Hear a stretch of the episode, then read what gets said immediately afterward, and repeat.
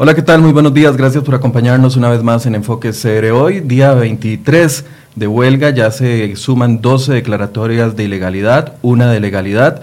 Está por verse lo que va a suceder en el Ministerio de Educación, un tema clave por lo que va a suceder en los próximos días. Los sindicatos reportan al menos un 51% de afectación en los centros educativos. Esta declaratoria podría marcar eh, el futuro importante de lo que sea este movimiento de huelga. Hoy nos acompaña la primera dama de la República, la arquitecta Claudia Dobles, para hablar de los proyectos de movilidad urbana y también de cómo se ha vivido este movimiento de huelga en estos días. Le doy la bienvenida a Silvio Yoa y a doña Claudia Dobles. Buenos días, Silvia. Muy buenos días, Michael. Muy buenos días, doña Claudia. Muchísimas gracias por sacar un espacio de su agenda para compartir con nosotros en, en un momento eh, de turbulencia, un momento triste en realidad para el país porque hemos visto gente afectada en los servicios de salud, gente afectada en los servicios de educación, sobre todo por, por un plan fiscal que lo que busca es precisamente proteger en gran, en gran medida a quienes están en huelga, que es lo que usted nos decía ahora. Bueno, muy buenos días, doña Silvia, muy buenos días, Michael, y a todas las personas que nos están viendo. Sí, en efecto, eh, es lamentable. Nosotros realmente hemos, hemos dispuesto todas las herramientas de diálogo para poder resolver esto de una manera, de una manera negociada, de una manera consensuada y sobre todo hemos hecho un gran esfuerzo por intentar minimizar los efectos de la huelga en los servicios, sobre todo en los servicios básicos. Eh, lamentablemente es innegable que han habido afectaciones importantes para la ciudadanía y nosotros pues de, de, nuestra parte extender siempre las opciones de diálogo, de negociación y por otro lado y en paralelo pues eh, atendiendo a, en algunos casos hasta recurriendo a, contingencias para poder eh, garantizar los servicios básicos de la ciudadanía. Contingencias que también le cuestan caro al país, ¿verdad? Que es, es donde uno dice qué tristeza que no que no quieran llegar a un acuerdo ciertas partes de la mesa de negociación cuando esto nos está saliendo muy caro a todos? Bueno, nosotros desde el principio de, la mesa de, diálogo preliminar eh, vimos que lamentablemente no todos los, líderes sindicales tenían intención de realmente llegar a buen puerto. Igual decir que hay algunos que sabemos y que tenemos el optimismo de que pronto se unan al acuerdo que está sobre la mesa, que se redactó con ellos. Uh -huh.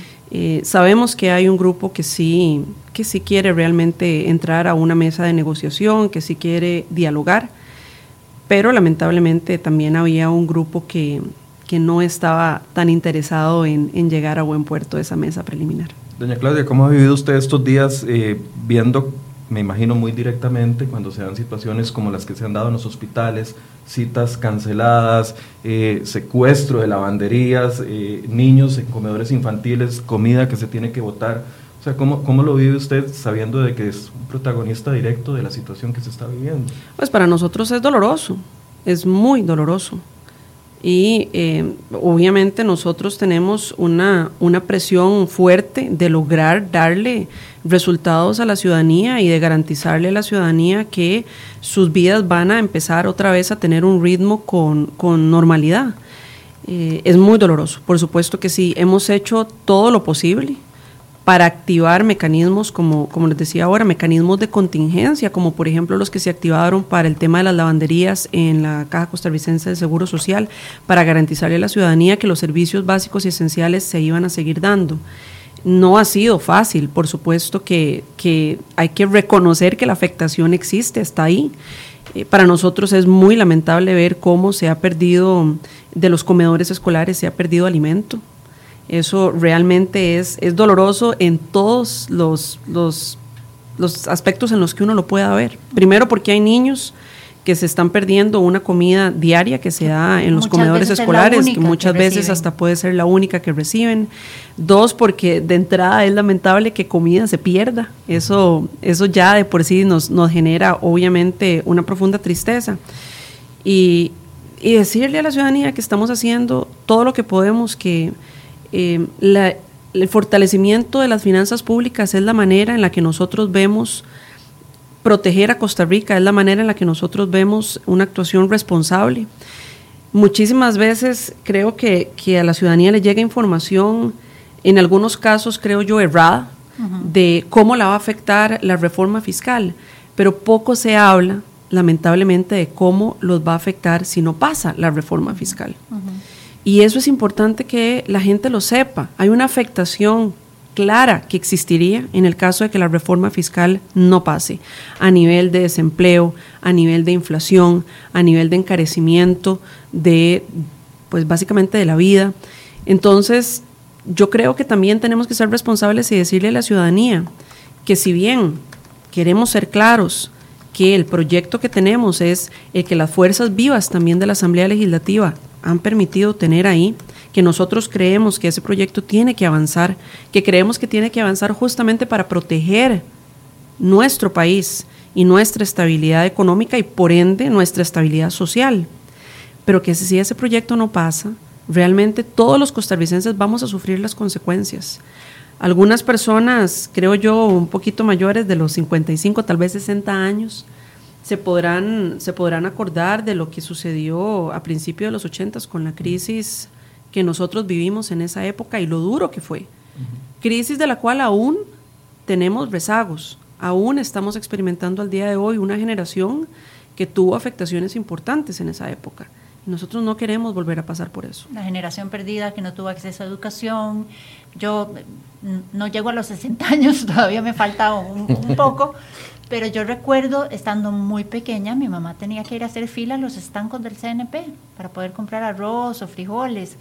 Ayer, y, y tal vez eso es, es importante decírselo a, la gente, en la edición de ayer de Cere Hoy, si ustedes ponen en el buscador la fecha de ayer, encontrarán una nota de nuestro periodista Juan Pablo Arias sobre las consecuencias de no aprobar el plan fiscal, de cómo eso encarecería las tasas de interés, los créditos, eh, lo que usted paga por un crédito de la casa, por su crédito del carro, y cómo, cómo eso le va a encarecer todo, ¿verdad? Va a ser una bola de nieve, va a encarecer todo el, costo de la vida. Y además yo creo que es importante también decirle a la gente que si bien es cierto, este plan de, de, la ley de fortalecimiento de las finanzas públicas no es la solución definitiva al plan fiscal, es un buen primer paso. Es un buen primer paso para dar una señal, clara y positiva a los organismos internacionales, a las entidades financieras internacionales y para empezar a poner la casa en orden. Así es, no solo, no solamente, no solamente eso, es un buen signo para los inversionistas extranjeros que quieren venir a poner dinero en Costa Rica, que mucho de esa inversión mueve nuestra economía, mueve nuestra empresa privada que a su vez mueve la generación de empleo. Entonces todo al final está conectado y es importante que la gente sepa que en este momento, con esta incertidumbre, nosotros hemos dado algunas señales que no son necesariamente positivas a los mercados internacionales, tanto para buscar refinanciamiento como para personas que estén pensando en invertir en Costa Rica, como para compañías que estén pensando en ampliar sus operaciones en Costa Rica, o para nosotros como gobierno que realmente nos hemos dado la tarea de buscar generación de empleo y de buscar inversión en Costa Rica para generación de empleo. Entonces necesitamos que este proyecto también suceda para dar una buena señal de estabilidad macroeconómica a todos los actores. Y para tener fondos para poder resolver gran parte de los problemas que tenemos, uno de ellos el problema de movilidad urbana. Así es. Así es, justamente hace unos días salía un, un video, yo, yo lo compartí, no sé cuánta gente lo habrá visto, pero, pero lo hablábamos un día en, en Consejo de Gobierno, que decíamos, puña, cada, cada cartera, o sea, cada ministerio, cada presidencia ejecutiva, tiene una serie de proyectos por los cuales nosotros estamos no solamente entusiasmados, sino que estamos trabajando muy fuerte. Pero todos esos proyectos se pueden ver en riesgo si al final del día el gobierno central no tiene cómo financiarlos. al final, cualquier proyecto que el gobierno haga, cualquier carretera, cualquier nueva escuela, cualquier inversión en un EVAIS, cualquier programa de ayuda social, todo eso sale del gobierno y a su vez sale de los impuestos. Entonces, si el gobierno no tiene dinero, pues todas esas cosas se ven en riesgo. Entonces, en efecto, eh, salía un video un día de estos donde cada uno de los, de los ministros y ministras, algunos de ellos, explicaban un poco cuáles eran los proyectos más importantes de sus carteras y decían, lamentablemente esto se puede ver en riesgo si no pasa la reforma fiscal. Y también, pues, evidentemente se puede ver en riesgo los proyectos que tenemos a nivel de eh, transporte público y movilidad, que tenemos pues una visión muy clara, estamos muy entusiasmados, realmente hemos hecho un excelente equipo de trabajo eh, interinstitucional con diversos ministerios, estamos incorporando también sociedad civil, tenemos una ruta ya planteada y estamos muy optimistas en que vamos a poder dar resultados, pero en efecto para, para esos resultados también el gobierno va a necesitar dinero, dinero que necesitamos que venga también de, de los impuestos.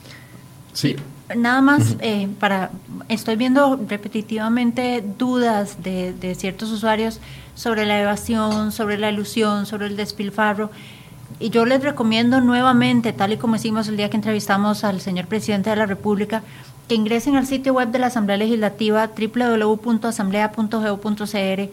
Ahí van a encontrar el proyecto de ley de fortalecimiento de las finanzas públicas, van a conocer la propuesta original y pueden analizar cada una de, las modificaciones que ha tenido ese proyecto y cómo está al día de hoy en el plenario discutiéndose con ciertas mociones. Es importante que se informen de primera mano. No es cierto lo que se dice que no hay mecanismos de control del gasto, no es cierto lo que se dice que no hay mecanismos para combatir la evasión.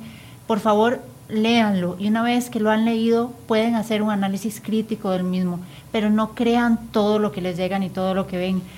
Lean hoy la nota de nuestro compañero eh, Luis eh, Valverde, que trae una nota sobre cómo los sindicatos y los líderes sindicales, esos que los están llevando a ustedes a la calle, están protegidos. A ellos no les va a pasar nada si se declara ilegal la huelga. A ellos no les van a bajar el salario. A ellos no los van a despedir ustedes están en riesgo. Don Albino Vargas, secretario general de ANEP, se acogió a la pensión el 31 de julio para empezar en agosto a promover esa huelga nacional. Es decir, él tiene garantizados 1.200.000 colones al mes sin que nadie le pueda rebajar ni un 5 por estar en las calles. ¿Qué le va a pasar a usted? A usted que está en la calle haciendo caso de información que tal vez no es cierta. Es mejor que se informe, que valore las cosas y si después no está de acuerdo, haga propuestas constructivas, pero con bloquear servicios, con salir a la calle y, e impedir que esos niños lleguen a los comedores escolares, no vamos a lograr nada. Doña Claudia, tal vez ya para ir introduciéndonos en el tema de movilidad urbana, ¿qué tan necesario? Porque muchos de estos proyectos van a depender de inversión extranjera, como bien usted apuntó, algunos bajo la figura de concesión, otros bajo la figura de que el país tiene que hacer una inversión previa para poder llegar al conseguir algún fondo de financiamiento. ¿Qué tan necesario son unas finanzas públicas eh, en buen estado, con buena calidad, para poder dar pie a estos proyectos de movilidad urbana que usted eh, dirige? Es importantísimo en todos los aspectos porque nuestras finanzas públicas es lo que le garantiza tanto a los organismos internacionales que nos pueden proporcionar financiamiento como a los inversionistas que Costa Rica es un país estable. La estabilidad es importante en el caso de que uno vaya a hacer una inversión si uno va a depositar su dinero en algún lugar, pues quiere que sea un lugar en donde haya garantía de que no va a haber una desestabilización social que donde yo vaya a perder mi inversión. Entonces, todos los organismos internacionales, todos los inversionistas entienden que un, que un problema a nivel de macroeconomía en el país desemboca en un problema social. ¿Qué significa esto? En una crisis. Y en una crisis hay una afectación social. Eh, de nuevo, yo, yo, bueno, a mí me encantaría, en efecto, invito también a que lean el artículo que ustedes sacaron con respecto a la crisis que vivimos en los ochentas, porque es importante, muchísimas personas que hoy día están marchando en la calle no la vivieron. Nosotros tenemos cualquier cantidad de jóvenes que entiendo que tienen preocupaciones y nosotros estamos completamente abiertos a oír esas preocupaciones, a retroalimentarnos, pero es una generación que no vivió la crisis de los ochentas. Y realmente cuando existe una crisis económica de nuestras finanzas públicas, eso desemboca en desempleo, desemboca en inflación, desemboca en encarecimiento sustantivo del costo de la vida y eso evidentemente hace un, desbalance social, o sea, genera una problemática social. Eh, así que en efecto, parte de los signos que nosotros queremos lanzarle a estos inversionistas que queremos atraer para hacer todos estos proyectos, a estos organismos multilaterales que nos van a dar financiamiento para poder llevar adelante estos proyectos, es que Costa Rica es un país estable donde se puede invertir y donde nosotros podemos garantizar que el financiamiento que nos den vamos a poder pagarlo. Entonces, por supuesto, por supuesto que tiene toda la importancia y está completamente relacionado. Tal vez empecemos por los proyectos que ya están financiados, doña Claudia. Algunos eh, vimos que hace algunos días eh, hubo un decreto donde se reasignaron algunos de los fondos para darle prioridad a algunos de los proyectos claves. ¿Cuáles son las prioridades que ustedes han establecido en esta mesa de coordinación? Hay proyectos, digamos, vamos a ver la infraestructura, de temas de infraestructura vial, hay varios proyectos que son claves para los cuales el Ministerio de Obras Públicas y Transportes ya ha determinado ciertas partidas, en otros casos ha determinado financiamiento con organismos multilaterales. Y eso ha sido porque hay una, sigue habiendo una buena credibilidad en Costa Rica y sea como sea, el hecho de que el gobierno nacional esté impulsando de manera, de manera decidida. Eh, la ley de fortalecimiento de finanzas públicas es de alguna forma también una buena señal para los organismos multilaterales. Entonces, para algunas, em, para algunas vías de infraestructura vial propiamente, ya existen los financiamientos y en algunos casos ya el MOP ha determinado partidas específicas para también em, tener cómo pagarlo. Ahí estamos hablando de circunvalación norte. Correcto, ahí estamos pagando, me parece que em, se, bueno, se anunció hace poco eh, la ampliación de la angostura, por ejemplo, en Punta Arenas, que sabemos que es eh, eso, eso es, un, es una preocupación del pueblo puntarenense desde hace muchísimos años. Entonces, justamente se anunció este fin de semana pasado ya formalmente la ampliación de, la angostura en Punta Arenas, que tiene una partida específica para eso. Financiamiento de la ruta San Carlos también. El financiamiento de la ruta San Carlos, que faltaba un fondo. Para algunas obras que hemos determinado prioritarias a nivel de infraestructura vial, se ha conseguido el financiamiento. Ahora tenemos la otra parte, que es la parte de transporte público. Y transporte público, pues tiene ciertas, cierta dinámica que es un poco diferente y algunas otras complejidades. A nivel de infraestructura, la más importante, la que nosotros eh, consideramos como que va a ser un determinante para el resto del ordenamiento de transporte público es el tren eléctrico interurbano, ese que va a pasar desde Alajuela hasta Paraíso de Cartago. Eso es una columna vertebral para nosotros a nivel de ordenamiento de transporte público, que nos va a permitir, por ejemplo, por primera vez empezar a ordenar el tren con las líneas de autobuses, con ciclovías y con rutas de, de peatonización. Entonces es un cambio de paradigma de cómo vemos el transporte en donde utilizamos el bus, nos bajamos, tenemos que caminar, llegamos, las personas que utilizan el tren, utilizan el tren, pero realmente no hay una articulación entre los diferentes modelos de transporte que le faciliten al usuario su experiencia de traslado. Entonces nosotros estamos viendo el tren eh, eléctrico interurbano como ese catalizador. Aparte, que va a ser un tren moderno, ya va a ser un tren hasta estéticamente muchísimo más bonito. Es un tren eléctrico, por ende es un tren limpio, digamos, de, cero emisiones, que va muy alineado con el Plan Nacional de Descarbonización que queremos lanzar a finales de este año, en donde hay una serie de factores a nivel de transporte que siguen generando en Costa Rica huella de carbono de manera sustancial e importante. Entonces, este tren también es un primer paso hacia lo que Costa Rica quiere ir, que es un transporte público muchísimo más eficiente, más moderno, más agradable para el usuario, de cero emisiones. Y este es un paso muy importante porque es una columna vertebral para toda el gran área metropolitana. ¿Se ha pensado en una especie, que usted decía, de interconectar los sistemas? Eh, de una red, no sé, de parqueos, de zonas donde la gente, el que viene de Mora, deja el carro en Pavas y entonces se monta en Pavas en el tren y llega hasta Alajuela o Cartago, eh, pero esa zona donde la persona pueda hacer como un conecte entre un tipo de medio de transporte y otro para poder trasladarse en ese tren interurbano. Correcto. De hecho, eh, como le digo, el tren no es el tren per se. El tren también es la mejor justificación para que empecemos a trabajar otro montón de cosas que lamentablemente históricamente no lo hemos hecho. Entonces, una de las cosas más bonitas que ha tenido este tren eléctrico es que nos ha permitido empezar una, una mesa de trabajo, un espacio de diálogo con las 14 municipalidades que van a ser impactadas positivamente por este tren para que generemos un trabajo conjunto, porque muchísimo de lo que se requiere a nivel de planificación para poder generar estas estaciones que habla doña Silvia, estos espacios en donde yo puedo no solamente bajarme del tren y agarrar una bicicleta e irme por medio de bicicleta, sino bajarme del tren y tomarme un café, donde pueda tener comercio cerca, donde hasta pueda tener un desarrollo de oficinas. Entonces mi parada de tren realmente está enfrente de mi oficina. Para empezar a cambiar esa manera en la que vivimos, necesitamos de los gobiernos locales. Claro. Porque al final del día la determinación del uso de suelo alrededor de lo que va a ser este corredor del tren eléctrico lo determinan las municipalidades.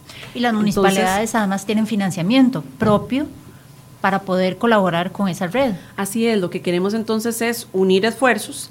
Eh, tengo que decir que todas estas municipalidades han estado muy receptivas. Yo creo que ellos también ven un potencial gigantesco para sus cantones.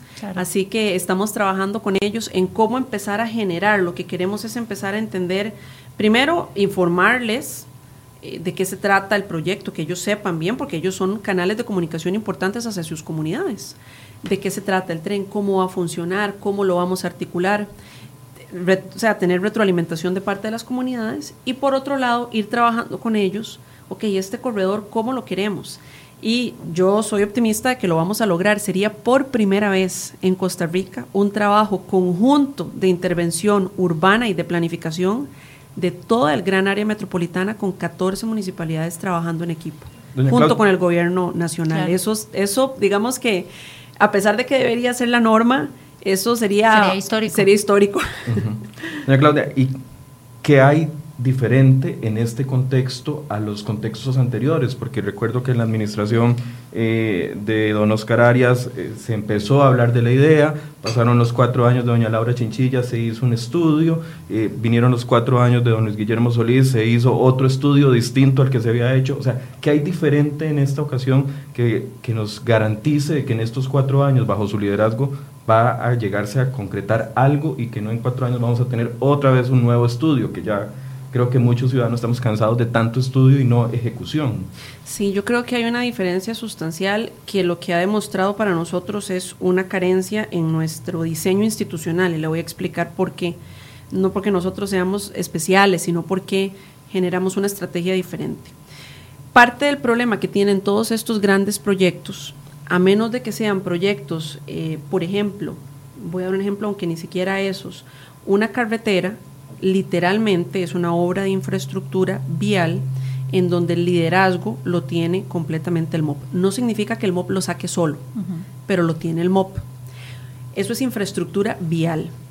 Cuando nosotros vamos a un, a un proyecto de transporte público, los actores son totalmente distintos. Ya ahí uno tiene una interinstitucionalidad, un ecosistema de instituciones que tienen que dar su aval, que tienen que dar su aprobación, que tienen que dar su retroalimentación, que tienen de alguna manera, de alguna manera que poner sobre la mesa en alguna etapa para que el proceso avance. Entonces, ¿qué es lo que nos sucede? Y eso para mí es una carencia de nuestra arquitectura institucional, o sea, de, de, nuestra gobernanza, de la manera en la que nosotros hacemos el ejercicio de gobierno.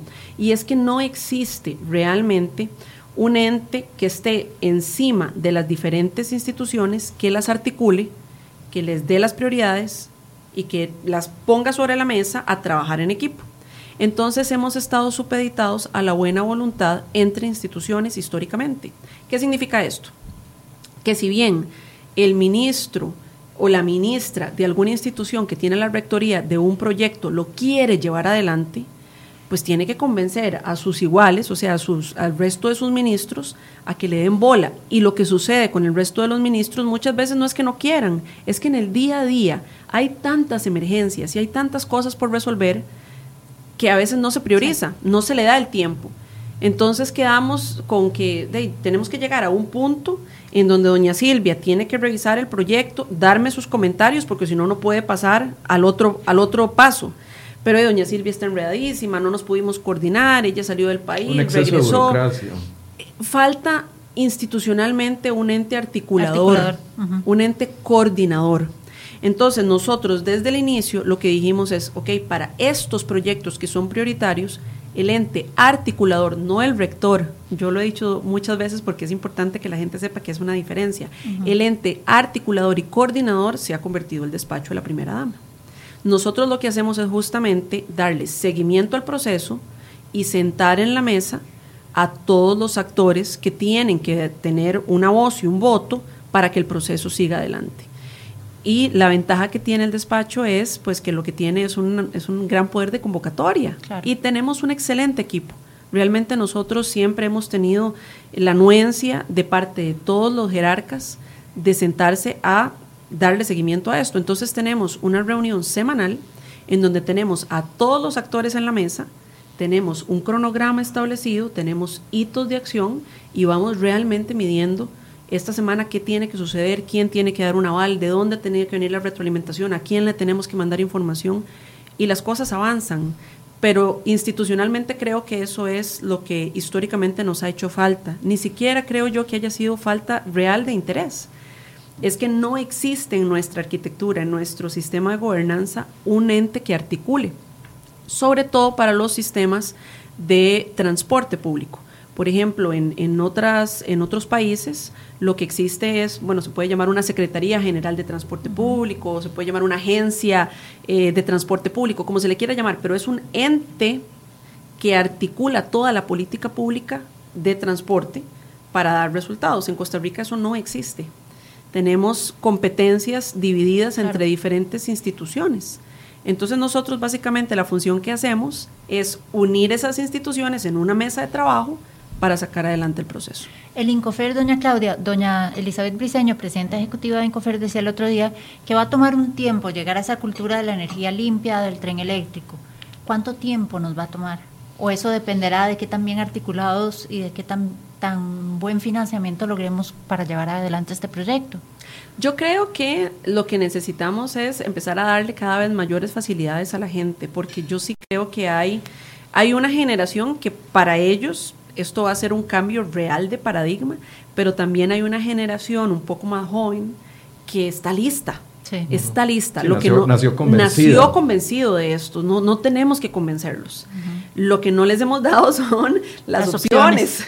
Entonces, yo sí creo que eh, conforme nosotros vayamos generando opciones, vamos a ver una transformación cada vez más rápida, porque cada vez estas generaciones están dispuestas, están listas, ya hay una percepción y un entendido de, lo que significan los criterios de sostenibilidad, de lo que significa eh, el medio ambiente, de lo que significa el cambio climático y donde realmente podemos ver año tras año, nosotros vemos inundaciones por un lado y vemos sequías por otro lado, vemos huracanes cada vez más agresivos, por ejemplo, todos los que han estado sucediendo. Entonces ya hay una conciencia en una generación eh, que está lista para adoptar políticas de sostenibilidad para realmente empatinarse con transporte público cero emisiones. Yo, creo que están listos. Perdón que la interrumpiera. Eh, hablando del proyecto del tren, entonces, ¿cuál es la meta? La meta al finalizar eh, este mandato.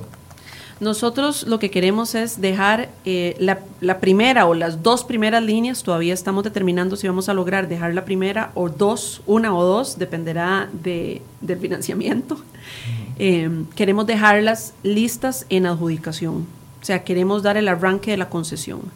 Eso es eh, la meta que nos hemos propuesto. Ya dando un arranque de concesión es un proceso que no tiene marcha atrás, o sea que garantizaríamos a la ciudadanía que no va a quedar en nada em, y que arrancaría ya un proceso que es muchísimo más constructivo, o sea que ya sus retos son otros. Los retos antes de la adjudicación de una concesión son retos internos de articulación, son retos de proceso, son retos de estructuración para, para encontrar el financiamiento y son retos políticos que créame que yo ahora que he estado eh, en esta, en esta parte y he estado en la parte de construcción, pues esta parte es mucho más compleja. Entonces, si nosotros logramos, nuestra meta es dejar adjudicada la primera o las dos primeras líneas, ya es un proceso que no tiene marcha atrás, ya le garantizaríamos a la ciudadanía el tren eléctrico es una realidad y vamos a arrancar su construcción. Si no me equivoco, usted vivió parte de ese proceso en Panamá.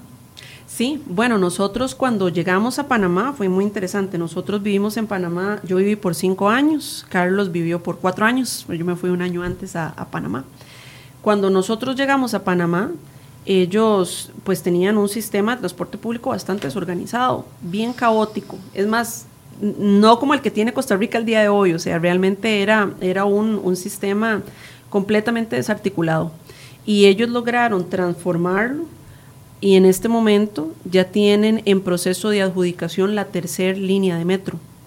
Lo importante en esto es que en el momento de adjudicarse a una concesión es muy difícil poder tirarla para atrás porque realmente ya todos los procesos de aprobación que se requieren a nivel de financiamiento y a nivel político están listos, que es usualmente donde siempre tenemos trabas. ¿Y cuál es la manera para que nosotros le garanticemos a la ciudadanía de que vamos a poder llevar esto a buen suceso? Bueno, que nos estamos tomando con completa seriedad, con completa seriedad, algo en donde históricamente también hemos sido muy malos, que es en tener eh, documentación técnica y financiera sólida que sustente el proyecto. Entonces en eso estamos haciendo un trabajo muy importante. Hemos dicho que estamos arrancando con todo lo que son estudios de factibilidad. Hicimos una revisión de los estudios de prefactibilidad Tuvimos varias sesiones de trabajo para entender cuál era el norte que le queríamos dar a esto, cuál era el proceso donde queremos tener el mejor proyecto de, de manera técnica, pero también costo eficiente. O sea, queremos un proyecto que sea moderno, que sea limpio, que dé mejor calidad y mejor servicio, pero que a la vez sea un proyecto que tenga un costo realista para lo que Costa Rica puede en capacidad de endeudamiento. Cuando usted dice la primera o la segunda línea, ¿de qué estamos hablando específicamente? ¿Ya hay un sector determinado, al San José Alajuela? Estamos hablando de que todo el proyecto probablemente serán tres líneas que van desde Alajuela hasta Paraíso de Cartago. Eso corresponde un poquito más, bueno, depende del escenario, pero digamos que el escenario que nosotros estamos contemplando, estamos hablando aproximadamente 73 kilómetros nosotros no arrancaríamos la construcción de los 73 kilómetros a la vez. Tendríamos que dividirlo por etapas, igual que lo hizo Panamá, y adjudicaríamos una o dos líneas. O sea, Panamá, por ejemplo, igual esto es un tren, Panamá tiene un metro, son cosas distintas, pero el, el, punto es, la respuesta que le estamos dando a la gente se hace en etapas porque estos proyectos son proyectos caros. Entonces, eh, lo que queremos es que técnicamente el estudio técnico de factibilidad también nos va a decir cuáles son la línea o las dos primeras líneas con mejor potencial para, para que arranquemos con esas. La decisión tiene que ser técnica, no tiene que ser política. Totalmente. Y nosotros justamente creemos que para que esto pase, los filtros que tenga que pasar, porque esto va a tener que pasar eventualmente por un montón de filtros, incluida la Contraloría, tiene que estar técnicamente sólido tiene que tener una, estructura, una estructuración financiera sólida y nosotros nos estamos dando la tarea de que así sea, porque también es lo responsable. Nosotros no queremos sencillamente salir con un proyecto para decir que sacamos un proyecto. Queremos un proyecto que, que responda a las necesidades de la gente, pero que también sea responsable con la realidad de Costa Rica. Entonces, como lo estamos haciendo de esa manera, yo estoy optimista de que cuando tengamos los resultados y el proceso que estamos trabajando, vamos a tener algo que podamos defender ante los diferentes actores que tienen que aprobar este, este proceso. Nos preguntan aquí si el tren va a ser eh, elevado o si va a ser una estructura sobre, sobre la línea de la calle. Eso justamente es parte de los estudios de factibilidad. Importante tal vez decirle a la ciudadanía que el estudio de prefactibilidad contemplaba em, un, gran porcentaje del trayecto en lo que nosotros llamamos viaducto, que es una estructura elevada. Lo que sucede con esto, y para que la gente tal vez tenga, tenga una, una idea, y lo voy a decir muy, muy, muy llanamente, hay tres maneras en las que uno puede construir esto. Obviamente una es por tierra, que podemos decir que cuesta, voy a decir cualquier cosa nada más para que la gente tenga referencia, cuesta 10 pesos, 10 colones cada kilómetro. Si uno lo eleva, el costo de esa estructura hace que estos 10 se trasladen a 20. Entonces ya pasamos de un costo de 10 colones por kilómetro a un costo del doble, de 20 colones por kilómetro. Y si lo llevamos por debajo, pasa al triple, pasa a un costo de 30 kilómetros por, por 30 colones por kilómetro. Entonces nosotros lo que dijimos es, ok, lo que necesitamos es que técnicamente revisemos cuáles son los lugares específicos que por un tema de intersecciones, de interrupción de tránsito, de seguridad, necesitamos que esa estructura sea en viaducto, por un tema técnico. Entonces están revisando cuáles son los puntos más importantes donde atraviesa este derecho de vía, donde técnicamente se requiere que sea en viaducto. En los espacios en donde no se requieran, probablemente lo llevaremos a suelo, a nivel, a nivel sencillamente porque eso nos va a abaratar los costos y hace que el proyecto, si es más barato, pues sea más viable económicamente. Sobre la misma eh, derecho de vía sobre que ya el mismo derecho de vía que ya existe. Siempre estamos hablando sobre el mismo derecho de vía que ya existe. Preguntan quién o quiénes realizaron o realizarán los estudios de prefactibilidad y factibilidad. Estamos eh, sacándolo a concurso, va a ser un concurso público por medio de la plataforma de SICOP, que es la plataforma que utiliza em, el sistema de compras. El sistema de compras del Estado. Estamos en este momento terminando los términos de referencia, lo que estamos es dándoles un doble chequeo para asegurarnos de que los estudios que estamos pidiendo son todos los que necesitamos, porque son varios estudios. O sea, el estudio de factibilidad no, es, no es uno, son costosos. El estudio de factibilidad no es un estudio, son varios estudios. Ahí, hay estudios de tipo de suelo, hay estudios de impacto social, hay estudios de impacto económico, hay estudios de género, por ejemplo, hay estudio de impacto ambiental. Son una serie de estudios y lo que queremos es asegurarnos de que estos términos de referencia que vamos a sacar a concurso contemplen todo lo que se requiere para las etapas posteriores. Entonces, por ejemplo, hicimos un chequeo importante para entender los organismos multilaterales qué estudios requieren para aprobarnos un financiamiento. Entonces, tenemos una lista y ellos, ellos puede que pidan un estudio específico que nosotros necesitamos incluir ahora, porque si no, ¿qué es lo que nos pasa? Que si esa coordinación no se hace, ¿qué nos pasa? Sacamos el estudio de factibilidad, llegamos entonces a negociar con el banco, un banco, una multilateral, un organismo internacional para que nos financie y nos dice, ay, pero en este estudio de factibilidad hace falta esto. Y entonces eso hay que volverlo a hacer. Y entonces ahí ya perdimos ocho meses. Entonces, justamente lo que estamos haciendo en, estos, en, esta, en este doble chequeo de los términos de referencia es asegurarnos de que todas las personas que tienen que revisar esto después, lo que requieran va a estar cubierto en este estudio de factibilidad. Por ejemplo, nosotros vamos a tener que pasar al final por una aprobación del Banco Central. Entonces también tuvimos una reunión con el Banco Central y les dijimos, para la aprobación, ¿qué es todo lo que ustedes necesitan? Entonces lo chequeamos y dijimos, perfecto, estamos cumpliendo. Esto es lo que vamos a pedir. Para los organismos multilaterales, que es todo lo que ustedes van a necesitar eventualmente, esto, perfecto, está, está cubierto. Y el estudio de factibilidad eh, esperamos poder eh, lanzarlo ya a concurso en las próximas semanas. Así que ya estamos cuánto tiempo? Un año. Un año. Yo he hablado que va a estar en el segundo semestre del 2019 y probablemente así, así va a ser. Vamos a procurar Parte del concurso va a ser que obviamente los oferentes nos den su mejor plazo, pero tiene que ser un plazo realista. Así que definitivamente será en el segundo semestre del 2019. Sí, uno quisiera, uno quisiera que estas cosas tomaran meses, ¿verdad? Y a veces toman años, pero hay que hacerlas para la manera de hacerlo bien. Exactamente. Y evitar esas eh, apelaciones y esos devolverse en el proceso. Sí, exactamente. Hablemos de otro tema que también eh, genera parte del caos vial, que tenemos en este momento y es el tema de la sectorización. Llevamos más de 10 años hablando de la sectorización. Algunos dicen que hay una oposición completa por parte del sector transportista, otros eh, le achacan el tema a la burocracia. ¿Qué, ¿Qué se está avanzando, doña Claudia, en el tema de sectorización y a qué pretende llegar usted como meta? Bueno, nosotros de hecho arrancamos la administración, el, el ministro eh, don Rodolfo Méndez Mata del MOP, lo primero que firmó junto con el presidente fue una priorización de, los, de lo que llamamos topics, de los 28 topics, que son obras muy rápidas, puntuales, de ejecución muy rápida. Pero estos topics estaban mapeados dentro de una planificación de la infraestructura que tenemos que generar para la sectorización. Tal vez explicarle a la ciudadanía de qué se trata bien la sectorización. La sectorización no es solamente una reorganización de las vías de buses para evitar que tantos buses entren a San José.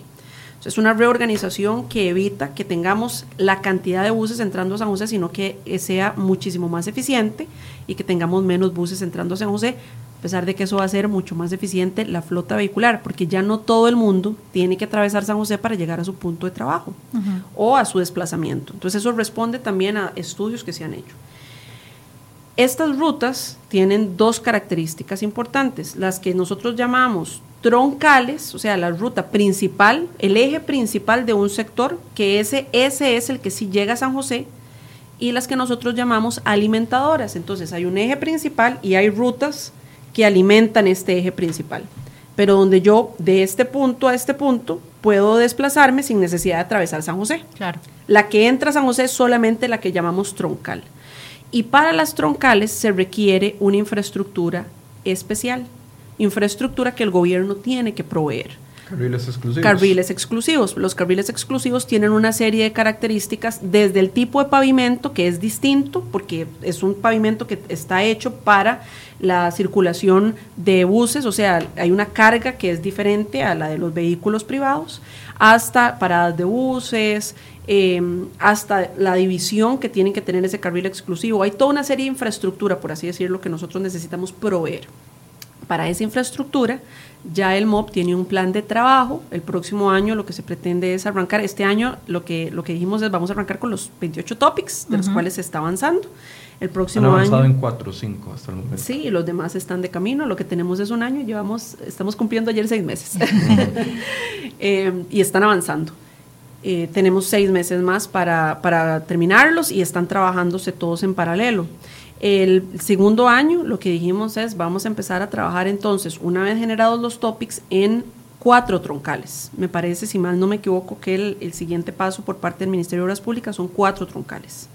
Y después pasaremos a otras troncales. O sea, lo que queremos en estos cuatro años es avanzar considerablemente, por un lado, en la infraestructura requerida para que la sectorización funcione y en paralelo trabajar con el sector privado porque hay una organización de, de, parte de ellos que se tiene que dar para poder dar el servicio a nivel de sectores.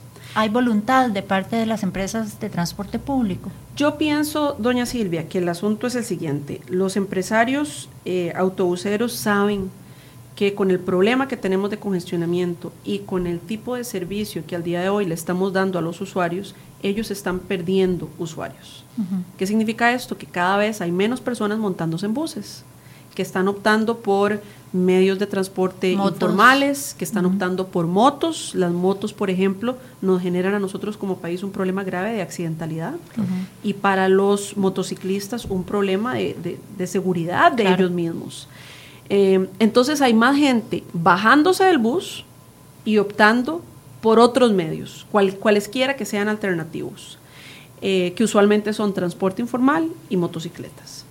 Entonces ellos saben que la modernización del sistema de transporte público a ellos al final del día los beneficia, porque lo que va a hacer dando un mejor servicio es garantizando que la gente se quiera volver a, se quiera volver a meter al bus. Uh -huh, uh -huh. Si al final del día es un servicio bueno, de calidad, eficiente, que me hace ganar tiempo, la gente lo va a usar.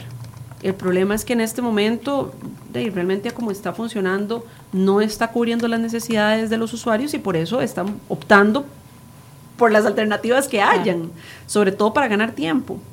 Entonces, lo primero que busca la sectorización es asegurarnos mejores tiempos y para eso es importante los carriles exclusivos, porque si no, no podemos asegurar mejores tiempos. Por eso es tan importante la infraestructura. Uh -huh. Entonces, eh, bajo ese entendido, doña Silvia, yo sí creo que el sector privado sabe que esto es importante. Ahora, saber hacia dónde uno va y los retos que hay para llegar ahí son dos cosas distintas. Entonces, también sabemos que para ellos esto presenta un reto. Eh, un reto a nivel de organización, un reto a nivel de otros aspectos que nosotros estamos contemplando, como cambios de flotas vehiculares, para que eventualmente empiecen a cambiar a flotas vehiculares cero emisiones. Eso presenta un reto de costos.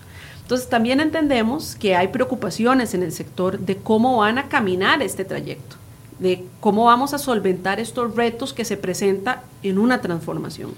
Pero creo que están claros de que es necesario hacerlo.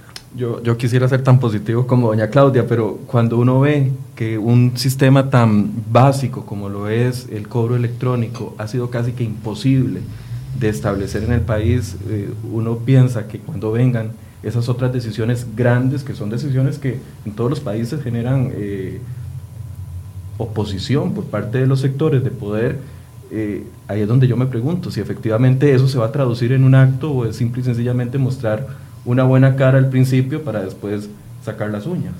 Es que cobro, bueno, cobro electrónico, para darte un ejemplo, realmente cobro electrónico es de las cosas más complejas que hay. El acto de pagar de manera electrónica es muy sencillo, pero todo lo que existe detrás de eso es muy complejo y es importantísimo. Te voy a decir por qué y tal vez porque en cobro electrónico sí hemos tenido muchas resistencias. En el sector eh, en el sector de servicios de transporte, igual que en todos los sectores, esto es importante decirlo, hay de todo. Sí, claro. Hay de todo. Hay empresarios muy buenos, hay empresas familiares que realmente han sacado adelante sus familias con base a esto y han crecido de manera honesta y trabajadora y responsable y que lo que ven adelante pues es un proceso de transición y los cambios a la gente le dan miedo, pero es gente honesta, que lo que, que, lo que tiene son preocupaciones honestas de cómo va a caminar este camino y de cómo estructuralmente voy a financiar los cambios que me están pidiendo. Eso, es, hay un empresariado grande que tiene esa preocupación. Pero como en todos los sectores, también el desorden que tenemos se presta para muchas malas prácticas. Y el cobro electrónico genera algo que en este momento no tenemos, y es que genera información. Y la información, la información es el poder para poder determinar políticas públicas adecuadas, incluidas, por ejemplo, las tarifas. Entonces, en este momento, parte del problema que tiene tanto el sector como la autoridad reguladora, como todos nosotros, es que de, no tenemos información eh, que, que, venga de manera estandarizada, no tenemos información clara. Entonces es un problema tanto para las personas que tienen que regular las tarifas como para las personas que tienen que ser reguladas, porque es, eso no le conviene a nadie pero algunas veces le conviene a pocos ese desorden. Pago electrónico lo que nos permite es realmente tener información de demanda. Y la información de demanda es de lo más importante para poder hacer política pública a nivel de transporte, para poder generar tarifas, para poder empezar a regular y hasta poder hacer movimientos a nivel de rutas, porque ya con esa información el gobierno puede entender realmente a dónde se está moviendo la gente, con qué cantidad de tiempos, cuáles son las necesidades, cuáles son nuestras horas picos, cuáles son los huecos que estamos teniendo. Pago electrónico es de las cosas más importantes que hay y a nivel de sistema es de las cosas más complejas. No de pago, sino de manejo de la información. Y por eso justamente en eso hemos avanzado bastante. Ya tenemos establecido una primera etapa que la vamos a sacar con Incofer en, un, en una mesa también de trabajo en donde está Banco Central, está Grupo ICE, está Incofer, está el MOP. Em, bueno, nosotros sencillamente generando pues un espacio de, de coordinación y creemos firmemente que vamos a poder sacar un primer prototipo importante con Incofer y que a partir de ahí vamos a poder empezar a sumar. Porque como si hay empresarios que pago electrónico les puede interesar, porque también a ellos les va a dar información de demanda. Claro pues esperamos que una vez que nosotros generemos esta plataforma, que generemos los protocolos de información que se requieren, que entendamos esta información, quién la va a manejar, cómo la vamos a manejar, cómo se le va a devolver al público, cómo se le va a devolver a los autobuseros, cómo se le va a dar a la autoridad reguladora. Hay ciertos protocolos de información que son muy importantes, que son en los que estamos trabajando ahora. Una vez que esa plataforma esté establecida y la arranquemos con Incofer, nosotros sí estamos positivos de que algún, algún sector va a querer sumarse. Y ahí lo que vamos a empezar es que poco a poco esto va a ir expandiéndose. Y eso es importante porque al día de hoy Incofer no tiene claro cuántos pasajeros se movilizan o el sistema de venta de etiquetes es, es muy, es, muy desordenado. Muy sí, sí, es muy arcaico. Y, y la presidenta ejecutiva, doña Elizabeth, creo que más bien ha hecho grandes esfuerzos, grandes esfuerzos con los recursos que tiene Incofer al día de hoy. Y justamente pago electrónico, queremos arrancarlo con Incofer primero porque para nosotros es más sencillo coordinar porque Incofer es parte de, gobierno, ¿verdad? Entonces parte de, cómo empujar esta política pública. Y segundo porque lo queremos fortalecer. Incofer pierde cualquier cantidad de dinero por falta de recaudación y con pago electrónico no, es, no, no se llega nunca al 100%, pero vamos a poder disminuir considerablemente esa brecha. Bien, vamos, voy a interrumpir un momentito a, doña Claudia de Michael para hacer un repaso de la situación en este momento en diferentes puntos por el tema de la huelga. Después de la declaratoria de legalidad en la Caja del Seguro, solo 2.600 funcionarios se ausentaron hoy a trabajar. En días anteriores ese número llegaba a más de 10.000. En total, lamentablemente, se han perdido 22.822 citas y 736 cirugías a nivel nacional en todos los días de huelga. Pese a la declaratoria de ilegalidad de la huelga en la caja, hay funcionarios del Calderón Guardia en huelga y están haciendo manifestación en Guadalupe, al igual que funcionarios eh, municipales. Y el MEP, como decía Michael al principio del programa, reporta una afectación de más del 51% de los centros educativos que están cerrados por huelga. Perdón. Me gustaría aprovechar eh, el espacio para, hacer un llamado, sobre todo a, los funcionarios del MEP. Sabemos que muchos de ellos y ellas quieren regresar a sus puestos de trabajo, pero tienen miedo de represalias, miedos de sanciones, miedos de despido. Quisiera aprovechar el espacio para decir que en reiteradas ocasiones tanto el presidente como el ministro han indicado que no se tomarán represalias, que por favor las personas que quieran, que deseen ya regresar a sus puestos de trabajo, que por favor lo hagan. El gobierno de la República no va a tomar represalias. Lo que queremos es darle a nuestros niños otra vez la oportunidad de regresar a las aulas. Y los profesores y profesoras son nuestra columna vertebral en la sociedad, son importantísimos. Queremos que regresen a las aulas no vamos a tomar ningún tipo de represalia, no habrá despidos masivos como en, algún, como en algunos casos se ha, se ha dicho. Eh, nosotros no tenemos la potestad de hacer eso en este momento. Realmente, por favor, regresen a las aulas. No se va a tomar ningún tipo de sanción. Eso es importante y como decíamos al inicio, niños que están perdiendo inclusive la alimentación porque la única comida que hacen al día es en los comedores escolares y no, no tienen en este momento la, la, oportunidad. Pero sí, como decíamos, es importante que se informen y se informen bien, que no hagan caso de esos rumores. Ayer hacíamos un, tenemos una sección que se llama No Caiga, que es como para, para aclarar ese tipo de noticias falsas donde le explicábamos a la gente que es falso que el MEP vaya a hacer despidos o vaya a rebajar salarios, que más bien el ministro Edgar Mora está haciendo un llamado a los profesores, a los educadores, a que se reintegren a las aulas, para que regresen en las mismas condiciones en las que se fueron. Así es. Eh, de, no sé, lamentablemente meterle miedo a la gente a veces es muy fácil, pero repetimos de nuevo, a los profesores, a las profesoras, un llamado importantísimo de que regresen a las aulas. La afectación no solamente es para los niños, evidentemente hay una afectación importante para niños que quieren regresar a las aulas, que quieren seguir aprendiendo, que quieren estar con sus compañeros, que quieren ir al comedor a comer. Y para los padres. Pero para las familias. Exactamente. Para las familias hay una afectación. Cuando un niño no va a su centro educativo, hay una afectación directa para las mamás y para los papás que tienen que ver cómo hacen para poder ir a trabajar también. Entonces, eh, encarecidamente al profesorado, a los maestros, a los maestras de nuestro país que son tan importantes, no solo para los niños, sino para todas las familias costarricenses, por favor regresen a las aulas. El gobierno de la República no va a tomar represalias. Es importantísimo eso, aclararlo y viene viene, ya usted lo escuchó de primera mano, de la boca de la primera dama de la República, la arquitecta Claudia Dobles.